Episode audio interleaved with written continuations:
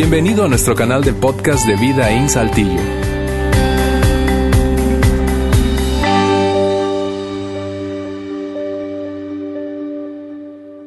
Bien, muy buenas tardes. Gracias por acompañarnos hoy aquí en Vida In. Sobre todo si es tu primera vez, escúchame.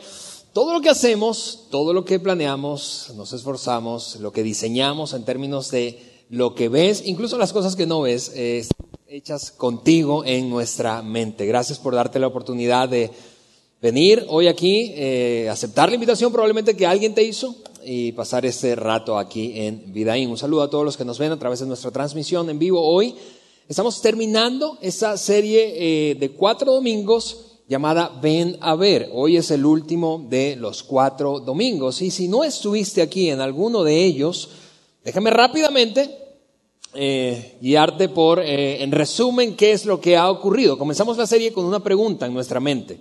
Comenzamos la serie con, con, esta, con esta pregunta. ¿Cómo es que comenzó todo? ¿Cómo comenzó la iglesia? ¿Cómo es que comenzó no solamente esta iglesia, no solo esta iglesia local, sino históricamente la iglesia? Es una pregunta que a mí personalmente, yo te decía hace cuatro semanas, me resulta intrigante. Es decir, ¿cómo es que un movimiento eh, eh, pudo convertirse en algo tan multitudinario, universal eh, y duradero. Luego de 20 siglos sigue ocurriendo la iglesia de Jesucristo. Y, concluimos luego de revisar precisamente algunos acontecimientos históricos ahí a la luz del Nuevo Testamento. ¿Qué es lo que originó y sigue originando que la iglesia funcione, ocurra? La iglesia vista no solamente como un edificio, sino como un movimiento.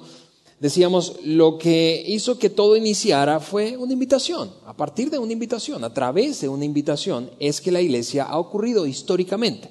Alguien compartiendo con otro esta invitación, dicha de distintas maneras, pero básicamente expresando esto. Ven a ver. Ven a ver, ven a experimentar a Jesucristo, ven a experimentarlo, porque Jesús no necesita tanto ser explicado como ser experimentado. Y por eso es que hemos llamado a esta serie Ven a ver. Así ha ocurrido en la iglesia siempre. Eh, te repito, hay cosas que requieren más que una explicación, requieren una experimentación. Y ese es el caso de la fe, la fe cristiana, la fe puesta en Jesucristo. Eh, luego dijimos eh, en el segundo domingo que Tú y yo somos llamados, desafiados. Una vez que hemos decidido ser seguidores de Jesús, eso básicamente significa creer, creer que Él es quien dijo ser e hizo lo que dijo que haría, creer que ese es el Hijo de Dios, que murió y resucitó al tercer día para perdonar nuestros pecados y darnos esperanza de vida eterna. Eso es ser un seguidor de Jesús. Pero una vez que hemos tomado esa decisión, somos llamados, desafiados a abrazar un propósito de vida superior, honestamente, un propósito de vida trascendental. ¿Y a qué me refiero? Me refiero a que la vida llegamos y somos llamados a, a llegar a la conclusión de que nuestra vida consiste en mucho más que sencillamente trabajar para ganar dinero, para pagar cuentas, para darle una buena educación a nuestros hijos, construir un mejor futuro, retirarnos y salir de vacaciones de vez en cuando. La vida es mucho más que eso. Y, revisábamos una, un par de ilustraciones que el mismo Jesucristo lanzó a quienes lo estaban escuchando en un famoso discurso conocido como el Sermón del Monte o de la Montaña, eh, en donde les desafió a hacer sal y luz. Eso es lo que hace la sal y la luz. La sal protege, entre otras cosas, da sabor, sí, eh, pero protege, protege, preserva, preserva los alimentos en el, en, el, en el tiempo. Fuimos llamados a hacer sal, a proteger, a preservar algunas cosas que moralmente este mundo necesita. Tú y yo fuimos llamados a hacer una reserva moral en algún sentido. Pero también a dirigir, porque la luz eso es lo que hace, provee dirección, provee dirección, alumbra y trae claridad a las cosas. Tú y yo fuimos llamados a ser un modelo de vida que inspire a otros, que, que desafíe a otros a aspirar a más, no más solamente en términos de satisfacción personal o logros económicos o académicos, sino a vivir una vida llena de significado, conectándose con Dios y alumbrando a el resto. En un sentido, tú y yo fuimos llamados a ser una influencia positiva para esta y las siguientes generaciones. Y cuando tú y yo abrazamos ese llamado, ese, ese sentido de propósito superior, te decía, trascendental, entonces nos asociamos con Dios para que otros puedan experimentarle a Él. Y la semana pasada Juan compartió una, una historia bíblica bastante conocida, honestamente, eh, pero fascinante. y, aprovechó esa historia para mostrarnos, lanzarnos, desafiarnos con, o darnos como herramienta tres señales o cues, ¿sí? así lo llamó él, como buen gringo que es, señales, pistas, detonadores. A ver, para saber, yo creo que, ¿sabes qué? Voy a necesitar eh, el otro micro. Eh, para saber cuándo invitar a una persona, porque la, cosa está en invertir en nuestras relaciones constantemente e invitarlos estratégicamente. Invertir en nuestras relaciones constantemente e invitarlos estratégicamente. Gracias. Sí. Juan compartía con nosotros eso la semana pasada y nos daba, te decía, tres señales o cues de cuándo entonces invitar a una persona a que experimente a Jesucristo, porque más que una explicación requiere experimentación. Y nos dio esas tres pistas. Bueno, invita a alguien cuando notas que algo no está bien en su vida. Algo no está bien. Todos vivimos crisis, momentos difíciles, rachas, malas rachas, en fin. Cuando algo no está bien, es eso típicamente es un buen momento para invitar a alguien. ¿Por qué? Porque está mucho más sensible y abierto a lo espiritual y a Dios, el tema de Dios en su vida. Pero al mismo tiempo y por otra parte, cuando notas que está viviendo algo para lo cual no está preparado o preparada. Cosas que lo sensibilizan, la sensibilizan a lo espiritual. Cosas para las que no estamos preparados. Algunos ejemplos. Cuando nos convertimos en padres, ¿quién está preparado para ser padre? Cuando nos casamos, ¿quién está preparado para casarse? Cuando nos mudamos de ciudad, y eso nos llevaba a lo tercero. Tercera señal para invitar a alguien aquí, a Vida In. Cuando tú notas que alguien no es de la ciudad, mira, nuestra ciudad tiene una, una característica, una peculiaridad creciente, y es que cada vez hay más gente de, que no es de Saltillo. Yo soy un ejemplo de eso, pero no solamente extranjeros, sino de otras ciudades de la República. Cada vez hay más gente de otra ciudad. Y cuando, ¿y por qué esto debe ser una señal para invitar a alguien? Porque cuando tú y yo si tú no eres de esta ciudad, tú entiendes cabalmente eso. Cuando llegas a una ciudad desconocida, esto es lo que quieres hacer. Quieres eh, conectarte con otros. ¿Por qué? Porque te hace falta, extrañas tus costumbres, tu, familia, tus amigos, tus actividades rutinarias. Y, y ese momento en el que estás adaptándote es un momento oportuno para que se conecte con una comunidad de fe como esta. Es un gran, una gran oportunidad, es un detonador, es un cue, es una señal para invitar a alguien. Tres señales para invitar a otra persona. ¿Por qué? Te repito, porque Jesús necesita ser experimentado mucho más que explicado. Hoy terminaremos la serie, esta serie que llamamos Ven a ver, con... Voy a, voy a, apelar a una necesidad que creo que es común de todos nosotros y los que no están aquí también. y es la siguiente, todos queremos sentirnos indispensables. Todos nosotros, tú y yo, queremos sentirnos indispensables. Y voy a extraer de esa sensación, en un momento más voy a darte ejemplos de que realmente queremos sentirnos así, pero voy a extraer de esta, de esta necesidad humana común el principio que quiero compartir contigo hoy para terminar esta serie llamada Ven a ver. Yo te decía, esta, esta emoción, esta sensación, necesidad es común. Te lo voy a demostrar de, de la siguiente manera. ¿Cuántos de nosotros hoy se levantaron deseando que lo sustituyeran. A ver, solteros, te levantaste pensando, ojalá mi novia encuentre a otro. Bueno, habrá alguna decepción, pero digo, si te estás sintiendo mal en la relación, pero, pero nadie cabalmente, en su, juicio cabal, se despierta diciendo, ojalá esta semana mi jefe contrate a alguien para que me sustituya y perder mi trabajo. Todos queremos sentirnos indispensables, todos anhelamos sentirnos valiosos, importantes, seguros a través de esa experiencia de la indispensabilidad, si eso es una palabra apropiada. Todos deseamos eso. Todos deseamos sentirnos valiosos, importantes para alguien o para algo, para un grupo.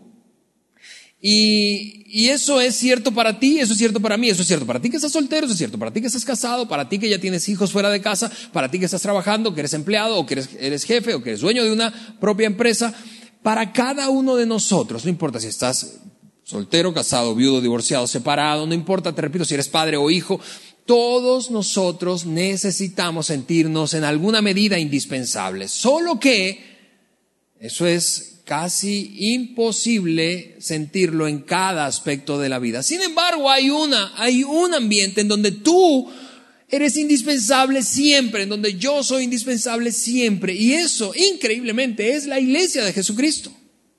Mi meta hoy es que tú puedas llegar a la conclusión de que eres indispensable para esto que es conocido como la iglesia de Jesucristo, para el movimiento de la iglesia de Jesucristo y ya que estás en una iglesia local, para esta iglesia en particular. Cada uno de nosotros somos indispensables. Y, y, voy a mostrártelo a través de algunos fragmentos de un par de cartas que el apóstol Pablo o San Pablo le escribió a un grupo de seguidores de Jesús que vivía en una ciudad griega llamada Corinto. En, a lo largo de esas dos cartas, Pablo aborda un montón de temas distintos, pero aborda ese tema de la indispensabilidad tuya y mía como parte del movimiento llamado la Iglesia de Jesús. Pablo en algún momento de su vida y experiencia de conectarse con Dios llegó a la conclusión de que, como que le cayó el 20 pues, llegó a la conclusión de que todo lo que había recibido de Dios, esa posibilidad de conectarse con su Padre Celestial, tener una relación personal con Él, recibir esperanza de una vida futura mejor, y de ser, estar siendo transformado por Dios, era un regalo, era, era como un privilegio no merecido, un, un don no merecido. Y, y, tras esa experiencia, rascándose la cabeza, pensó, a ver, ¿qué, ¿qué hago con esto? Y eso es lo que escribió como resultado de esa reflexión a ese grupo, te repito, que vivía en Corinto. Segunda de las cartas de Pablo a los Corintios, esto es lo que Corintios dice, dice aquí la Biblia. Y todo eso es un regalo de Dios. Toda esa experiencia, te repito, de conectarse con Dios, de conocer a Jesucristo, de tener una experiencia, una, relación personal con Él. Todo es un regalo de Dios. No merezco esto. Ah, es más de lo que pude soñar, es más de lo que pude merecer o planear. Todo es un regalo de Dios quien nos trajo de vuelta a sí mismo por medio de Cristo. Él dice, mira, no había manera en que nos conectáramos y yo personalmente me conectara con Dios otra vez. Así que esto es un regalo, he recibido un regalo enorme. Y como respuesta, Pablo dice, no solamente voy a mostrar gratitud, sino que Dios nos ha dado la tarea. Esto habla de un propósito, de, un sentido de responsabilidad. Tengo que hacer algo con esto que he recibido como regalo. Dios nos ha dado la tarea de reconciliar a la gente con Él. Mira lo que dice Pablo. Pablo dice, he recibido tanto y, la experiencia de conectar, conectarme con Dios es tan extraordinaria que, que ya no solamente puedo dar gracias, sino que entiendo que mi responsabilidad y la responsabilidad de cada seguidor de Jesús es vivir de esta manera, vivir por este propósito y para esta causa, vivir para reconciliar a otros con su Padre Celestial, vivir comprendiendo, hey, la vida se trata mucho más, lo decíamos hace un par de semanas atrás y lo repasábamos hoy. La vida se trata mucho más de ganar dinero, alcanzar logros y, soñar cosas grandes y resolver nuestros problemas. La vida se trata mucho más que eso solamente. La vida se trata de reconciliar. Un propósito trascendental es ayudar a otras personas a conectarse con su Padre Celestial. En algún sentido, asociarme con Dios o ser un instrumento suyo, servir como puente para reconectar a una persona con Dios. De eso se trata la vida. Y Pablo dijo, así voy a vivir y así creo que debería vivir cada seguidor de Jesús. Y como parte del plan de Dios, mira, porque este, esta, esta convicción de Pablo se, se ha materializado a lo largo de la historia cuando cada seguidor y seguidora de Jesús concluye, realmente, mi vida se trata de eso. Mi vida se trata de ayudar a la gente a conectarse con su Padre Celestial y todo lo demás es, secundario. No es que no es importante, pero está en un segundo plano respecto a mi propósito de vida. Mira, si lo piensas bien, no hay, no hay una causa, una razón más trascendental e importante para vivir que esta. Y, podríamos discutir al respecto. Tú podrías tener una idea diferente y, yo quiero respetar eso. Sin embargo, haz un examen rápido. ¿Qué, ¿Qué cosa podría ser más importante que ayudar a otro a conectarse con su Padre Celestial? ¿Qué cosa? ¿Ayudarlo a alcanzar estudios? Hablando, por ejemplo, de nuestros hijos. ¿A estudiar en la mejor universidad de este país o de otro país? Para que luego consiga un buen trabajo. Y es un propósito noble. Pero al final de cuentas, lo que va a sostener a un individuo, a un hombre o a una mujer en el futuro, es el nivel de conexión que tiene con su Padre Celestial, porque el mundo está tan torcido y fuera de control que aún los más educados están extraviados. ¿Cómo podrá responder a las grandes preguntas de la vida una persona que tenga la mejor educación del mundo? Tú y yo tenemos la oportunidad y el privilegio de ayudar a esos, en este caso hablando de nuestros hijos o de nuestras familias o amigos o vecinos o compañeros de trabajo, a conectarse con su Padre Celestial. ¿Por qué? Porque si tú y yo nos consideramos seguidores de Jesús, creemos que todo lo que Jesús hizo es cierto y lo que dijo es cierto, entonces un día nuestro cuerpo yacerá en el suelo y entonces comenzará la verdadera vida. Y descubriremos que la vida que hemos vivido hasta ahora es apenas un parpadeo. Y si hay vida eterna, valdría la pena pasar la eternidad con nuestro Padre Celestial. Y que a pesar de que una persona pueda alcanzar todo en el mundo, a todo, todo lo que sueña, si no ha logrado responder a y llenar el gran vacío, que es el del que hablaba Laila hace un momento y cantábamos en esa canción, el gran vacío que hay en el corazón humano solo tiene forma y tamaño de Dios. Eso es lo que decía San Agustín de Hipona. Tú y yo tenemos la oportunidad de ayudar a otro a hacer eso. Y quiero terminar esta serie desafiándote a no perder el tiempo poniendo otra causa, razón o propósito por encima de esto que Pablo concluyó que es la razón por la que existe un seguidor de Jesús, ayudar a otro a conectarse con su Padre Celestial. Ahora, ¿cuál es la estrategia que ha usado Dios siempre? Apostarte a ti y apostarme a mí como, como partes imprescindibles de ese plan. Porque no hay otro, Dios no tiene un plan B. Dios no tiene un plan B, Dios, tiene solo un plan. El plan es usarte a ti, como lo menciona Pablo, tú y yo como reconciliadores de la gente con su Padre Celestial. No hay otro plan. Y ese plan ha funcionado históricamente. ¿Cómo sé que han funcionado? Mira, te voy a mostrar rápidamente un par de, mapas de la evolución, o números, o cifras, como ha evolucionado ese asunto de los seguidores de Jesús en la tierra. Mira lo que ocurrió eh, después de muerte, resurrección y ascensión de Jesucristo. En el siglo II, eso es más o menos en el año 100 después de Cristo, un millón de personas, más o menos, aproximadamente se consideraban seguidores de Jesús. Un millón. Eso representaría un 0.6% de la población de todo el planeta. 0.6%. Veinte siglos después, 2.200 millones de personas, un tercio de la población mundial, se considera seguidor o seguidora de Jesús, cree en Jesucristo, en alguna de sus corrientes eh, religiosas o doctrinales. El plan funciona, es evidente que funciona, es un hecho estadístico. Éramos un millón, ahora somos un tercio de la población, 2.200 millones. El plan funciona y ese plan te incluye a ti, me incluye a mí como piezas imprescindibles del plan. Pueden prescindir de ti, pueden prescindir de mí, básicamente en cualquier otro ambiente. Pero la iglesia de Jesucristo pende de que tú y yo seamos parte y abracemos ese gran privilegio, esa gran responsabilidad de que nuestro Padre Celestial quiere usarnos como instrumentos suyos para reconciliar a otros consigo mismo. Es una cosa extraordinaria. Yo no sé si te emociona tanto como a mí, pero saber que soy parte de una estrategia mucho más grande que yo, mucho más grande que el mayor de mis planes, mucho más grande que el, que el mayor de mis sueños, es una cosa emocionantísima.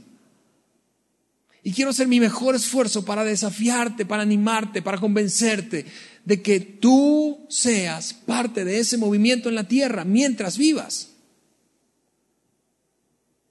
Pablo siguió escribiendo a, esto, a este grupo de seguidores de Jesús que te decía vivían en Corinto.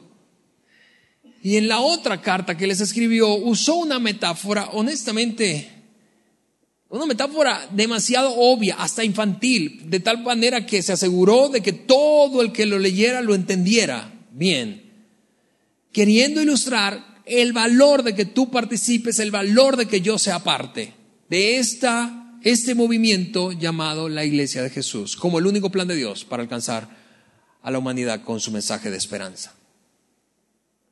Y usó una, te repito, una ilustración súper, súper fácil de entender. Léela conmigo. El cuerpo humano, dijo Pablo. El cuerpo humano tiene muchas partes, pero las muchas partes forman un cuerpo entero. Lo mismo sucede con el cuerpo de Cristo. Y mira, esa es la alegoría que Pablo usa. La conexión es, así como el cuerpo humano tiene muchas partes, pero es un cuerpo, el cuerpo de Cristo tiene muchas partes, pero es un cuerpo. Y hemos dicho en la serie que el cuerpo de Cristo, refiriéndonos a, esta frase usada en el Nuevo Testamento muchas veces, el cuerpo de Cristo es la iglesia. La iglesia es el cuerpo de Jesucristo. Tú y yo, no el edificio, no las luces, no el micro, si jala o no. Tú y yo somos el cuerpo de Cristo. Pablo dice, así como el cuerpo humano tiene un montón de partes, pero al final es un solo cuerpo, la iglesia de Jesucristo tiene muchos miembros, muchas partes, pero es un solo cuerpo. Entre nosotros, continuó diciendo Pablo, entre nosotros hay algunos que son judíos y otros que son gentiles, algunos son esclavos y otros libres. Y esto es, eso es extraordinario porque desde el principio Pablo le apostó a la diversidad, como todos los que conformamos esto que se llama la iglesia, la diversidad. La semana pasada escuchabas a Juan, si estuviste aquí, por ejemplo, hace referencia a que esta iglesia está absolutamente comprometida. Nuestras iglesias, Vidaín, están absolutamente comprometidas con una frase. La iglesia, nuestra iglesia es una iglesia para todos para todos, diversos, todos, absolutamente todos, todos. Y este es el fundamento de esa declaración. Nuestra iglesia está empeñada en ser una iglesia para todos. Eso significa para gente que está bien, para gente que no está bien. Para gente que tiene un matrimonio inmaculado, para gente que está en crisis y, está viviendo una, un tormento en su relación. Para gente que está soltera y para gente que está divorciada o separada. Para gente que se porta bien y para gente que se porta mal.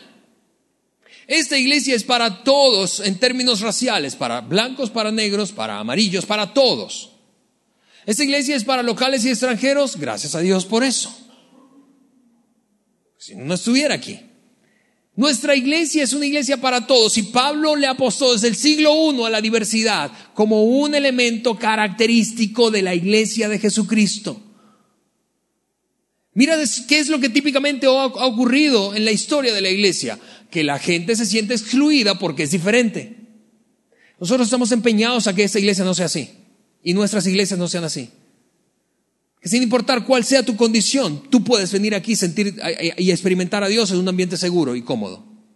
Sin importar cuál sea tu realidad, sin importar cuál, cuál sea tu historia, sin importar lo que estés viviendo, sin importar cuánto tengas, si tienes o no tienes. Nuestra iglesia está empeñada en ser una iglesia para todos.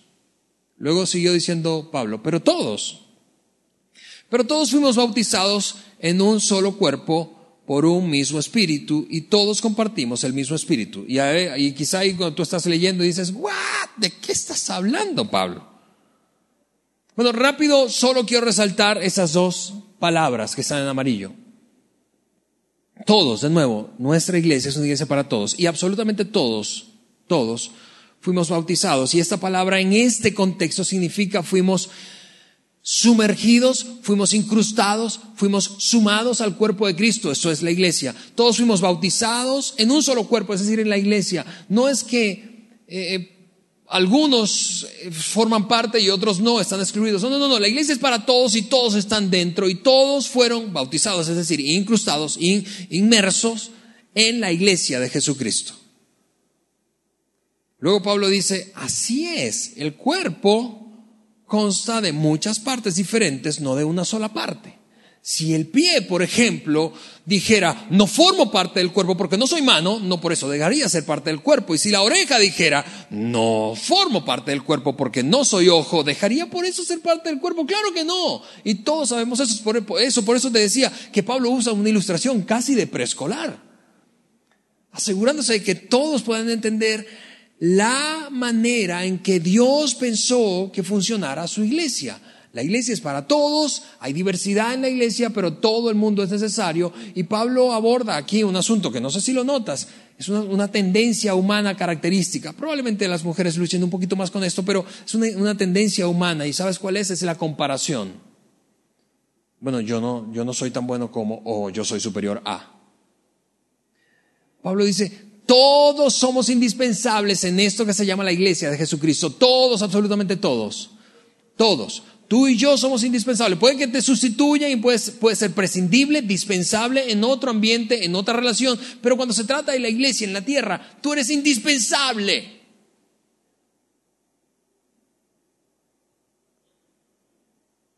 Y a pesar de que tendamos a compararnos, la verdad es que la iglesia funciona así como, yo no sé si lo notas, pero es como un ejercicio terapéutico para la comparación o contra la comparación.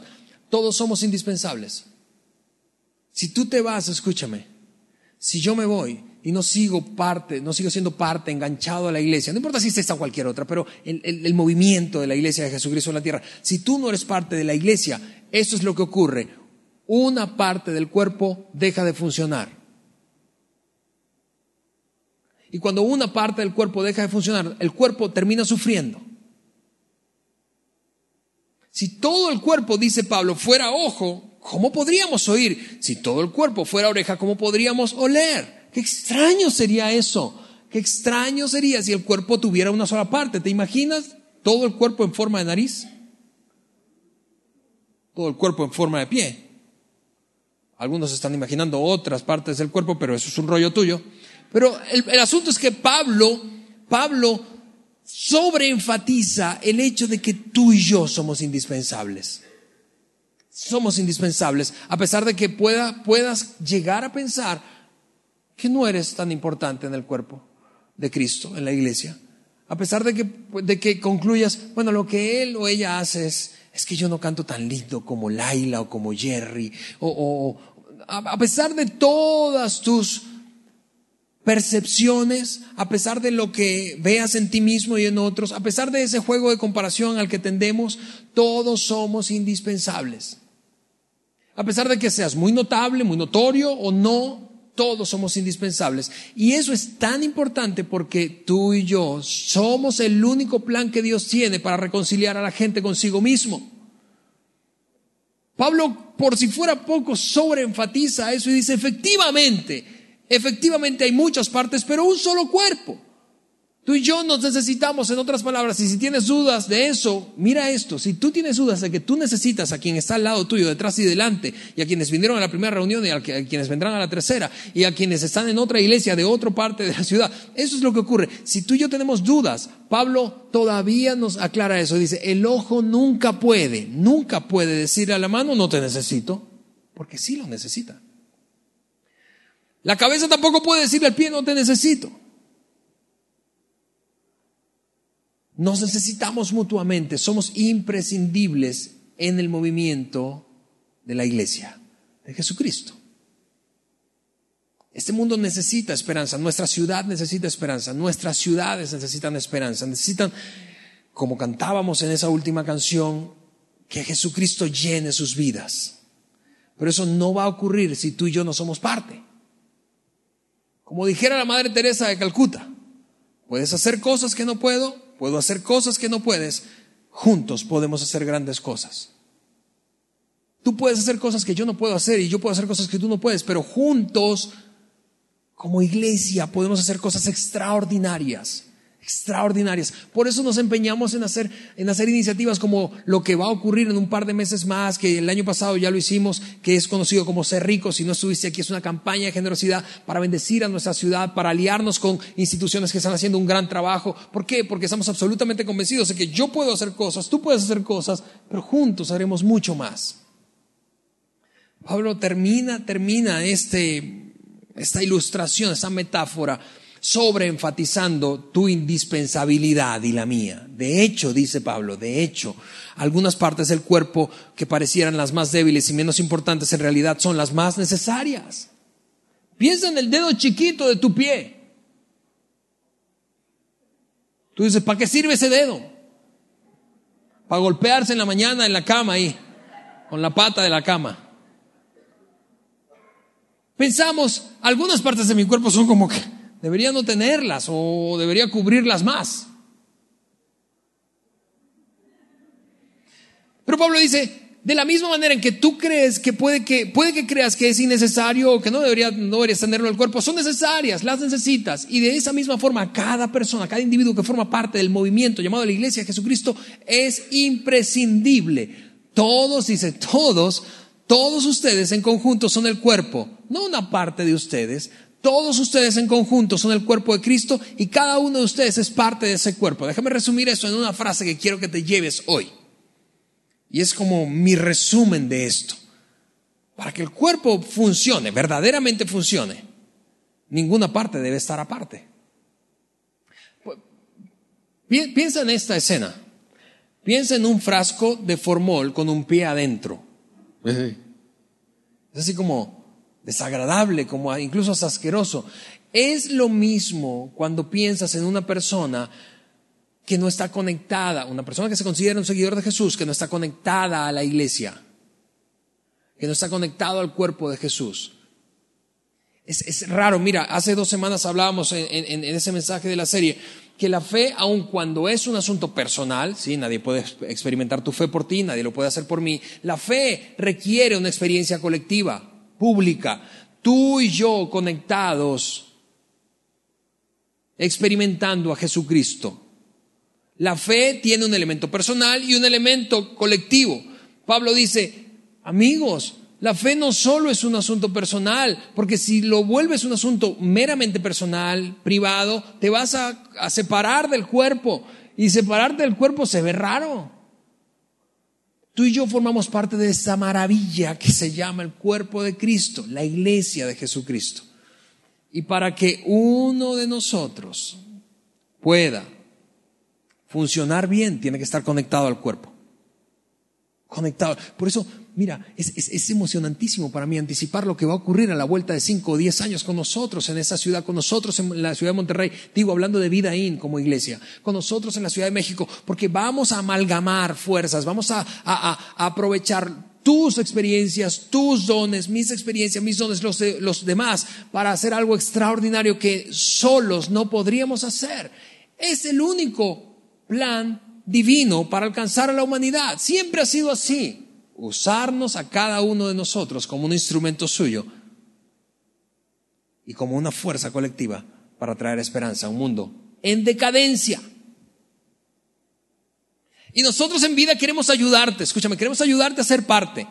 Queremos ayudarte a ser parte del cuerpo, no a estar aparte, a ser parte. Y voy a mostrarte ya como parte final de este mensaje y de esta serie, Cuatro formas en las que tú puedes ser parte, parte del cuerpo de Cristo, parte de esta iglesia local llamada Vidaín, parte de la iglesia de Jesucristo aquí en Saltillo, en Monterrey, en nuestra iglesia eh, naciente en la Ciudad de México, parte del cuerpo. Y probablemente has escuchado algunos o varios de estos o todos estos, pero queremos enfatizar cómo es que nosotros en vida queremos ayudarte a ser parte del cuerpo. Número uno, conéctate en un grupo. Conéctate en un grupo. Este símbolo que está aquí habla de, de nuestra creencia respecto al crecimiento relacional y espiritual. El crecimiento ocurre en círculos, no en filas. Hoy estamos acomodados por filas y está padre y nos encanta la experiencia de domingo, pero tenemos grupos pequeños, grupos de 10, 12 personas en una etapa similar de la vida que hacen la vida juntos, que crecen espiritualmente, que aprenden y enfrentan los desafíos de la vida juntos, que se reúnen periódicamente, típicamente es la frecuencia semanal, pero que hacen la vida juntos. Tenemos grupos diversos, grupos nos hemos esforzado para acomodarlos tan homogéneamente como podemos. Y este es nuestro compromiso, escúchame. Nuestro compromiso es seguir mejorando tu experiencia mientras vas conectándote en nuestros grupos. Tenemos cosas que mejorar, pero nuestro, nuestro compromiso es seguir mejorando para brindarte una mejor experiencia de conectarte con la iglesia de Jesucristo. Tenemos grupos según etapa de vida. Por ejemplo, tenemos grupos para matrimonios, para matrimonios de menos de 10 años de casados y para matrimonios de más de 10 años de casados. Porque imagina esto. Imagina lo que brinda la homogeneidad en términos de crecimiento personal, relacional y espiritual. Lo que habla una pareja que tiene su nido vacío y sus hijos ya se fueron de casa y probablemente ya son abuelos y enfrentan unos desafíos particulares esa etapa de vida. Comparado a lo que habla una pareja que tiene seis meses de casado. La pareja de seis meses de casados dirá, ay, ¿será que podremos llegar a eso? Y aprenderá probablemente mucho. Por otra parte, la pareja que tiene 40 años de casados los mirará y dirá, a ver, ¿dónde habrá alguien con quien podamos compartir y que nos sintamos comprendidos en esto que estamos viviendo? Qué chido que te podemos enseñar, pero nosotros también necesitamos crecer. Por eso acomodamos grupos de acuerdo a la etapa de vida. Por eso como damos grupos para madres solteras o, madres responsables de hogar o madres solas, separadas, divorciadas o viudas. Por eso tenemos ahora mucho más recientemente grupos para hombres. Imagina eso, es, está ocurriendo en estas semanas, eso que eh, comenzamos como una iniciativa para juntar hombres y crecer espiritualmente. No te imaginas, no te imaginas lo poderoso que está haciendo ver ahí a hombres cara a cara, hablar de su crecimiento espiritual y de algunas preguntas que cada hombre en varios momentos de su vida se hace. Por eso tenemos grupos para solteros, por eso tenemos grupos para, no hablando ya de etapa de vida, sino eh, depende del momento de tu jornada espiritual. Por ejemplo, tenemos un grupo que llamamos punto de partida para aquellos que están o iniciando su jornada espiritual o sencillamente tienen preguntas, cuestionamientos, inquietudes. Quizá dicen, mira, yo no sé si, si yo creo todo lo que ellos creen, pero tengo dudas. Tenemos un grupo para ti.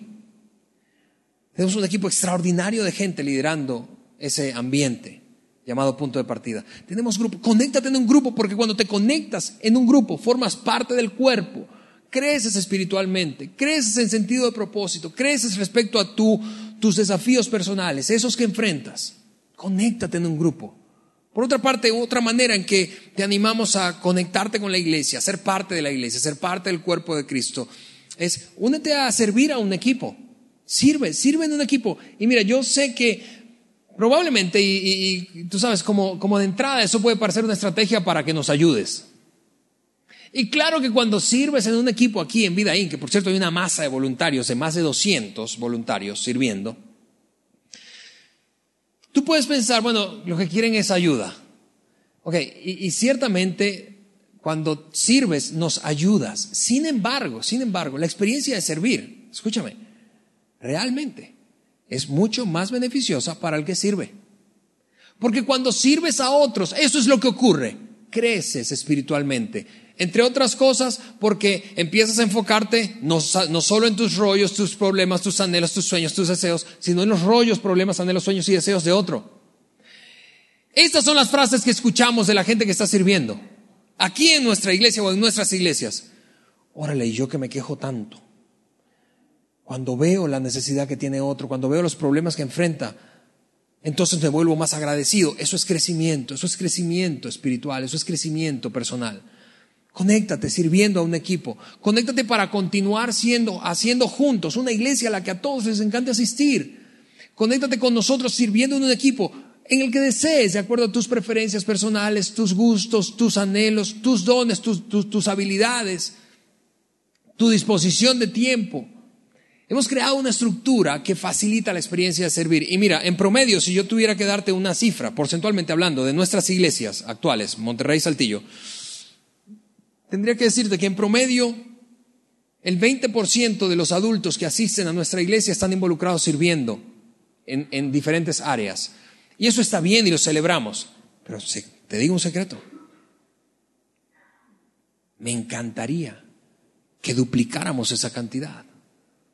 No solo porque haríamos más juntos, sino porque cada uno de los que no está sirviendo viviría la satisfacción y la experiencia de crecimiento de servir a otro.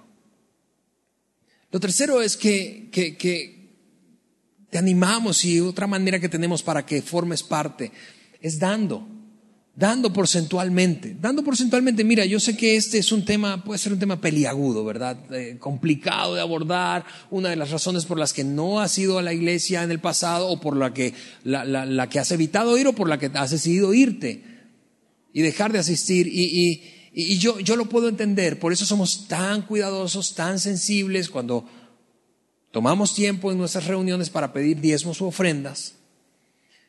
Y la mayoría de las veces, por cierto, lo hago yo. Por eso somos tan cuidadosos. ¿Por qué? Porque sabemos que es un tema delicado. Pero ¿por qué es que decimos cuando das porcentualmente te conectas con el cuerpo de Cristo? Amigos, porque donde está tu tesoro, ahí está tu corazón. Porque donde tú y yo ponemos dinero a eso, a eso que le ponemos dinero, a eso le damos alta importancia, valor y valor. Porque además, cuando tú y yo damos, eso es lo que estamos diciendo en la práctica, en la práctica, no verbalmente, pero con un, con un ejercicio práctico, Dios mío, realmente no estoy jugando, estoy en serio, tú eres lo más importante de mi vida, tanto que aquí está mi cartera. Eh, y, mira, no nos da pena. Yo puedo mirarte a los ojos y decirte, vamos, da, da porcentualmente aquí. ¿Por qué? Porque no te estoy pidiendo para mi beneficio personal y para el beneficio personal de un grupo de personas que trabajan o laboran aquí en Vidaín. Estamos haciendo algo extraordinario que va a bendecir y seguir bendiciendo esta ciudad. el año pasado, solo como una referencia, los 400, casi, casi medio millón de pesos que en un domingo recogimos, lo repartimos a cinco organizaciones sin fin de lucro de la ciudad, que ninguna de ellas tiene nada que ver con la iglesia. Y muchos de ustedes fueron parte de eso y eso es extraordinario y es infinitamente más satisfactorio que cualquier logro personal. Por eso no tengo miedo de decirte, vamos, da, da porcentualmente, porque en la medida en que tú das y yo doy, formamos parte del cuerpo de Cristo y alcanzamos a quienes no están siendo alcanzados. Finalmente, y es de lo que se ha tratado la serie, la cuarta manera es invita, invita a alguien, invita a alguien. Mira, yo sé que la experiencia de compartir tu fe puede ser desafiante y tú sabes, no sabes cómo entrarle a alguien, a un amigo, a un vecino, a un familiar tuyo, y para que no te tilde de fanático, religioso, de gloria a Dios y aleluya, de hermano, de hermana. Por eso, todo ese lenguaje, escúchame, aquí está una razón de fondo, todo ese lenguaje difícilmente lo escuchas aquí en vida. ¿Por qué? Porque no nos gusta. No, eso es irrelevante, porque estamos pensando en los demás. Por eso invítalos aquí, porque queremos facilitarte la experiencia creando un ambiente seguro, un ambiente cómodo, un ambiente no intimidante ni amenazador para que la gente pueda vivir una experiencia de conectarse con Jesucristo. Invita a alguien, invita a alguien, invita a alguien. Nos esforzamos, escúchame, nos esforzamos por tener temas relevantes, por hacer algo extraordinario, por hacer algo cada vez mejor, más excelente, de tal forma que tú no, no vivas con ese temor de, Ay, a ver qué van a hacer hoy. Ojalá que no hagan cosas locas. Invita a alguien, invita a alguien. Es la manera de conectarte. Escúchame, cuatro formas y te las vamos a poner aquí. Conéctate en un grupo, sirve en un equipo, invita a alguien y da porcentualmente. Porque como parte del cuerpo de Cristo, tú y yo necesitamos engancharnos, porque aisladamente no somos parte del cuerpo, es raro. Pablo decía, eres indispensable, es indispensable. Mira, si e, ese es mi deseo, mi deseo es, si tú eh, no estás haciendo ninguna de esas cuatro cosas, que hagas una, una, decide cuál. Acércate al módulo de información, ahí al equipo de Next terminando la reunión y decide cuál. Si estás haciendo una, mi deseo es que hagas dos. Si estás haciendo dos, mi deseo es que hagas tres. Si estás haciendo tres, mi deseo es que hagas cuatro. Porque tú y yo somos el único plan de Dios para esta ciudad juntos, juntos. Lo que haremos para terminar es esto.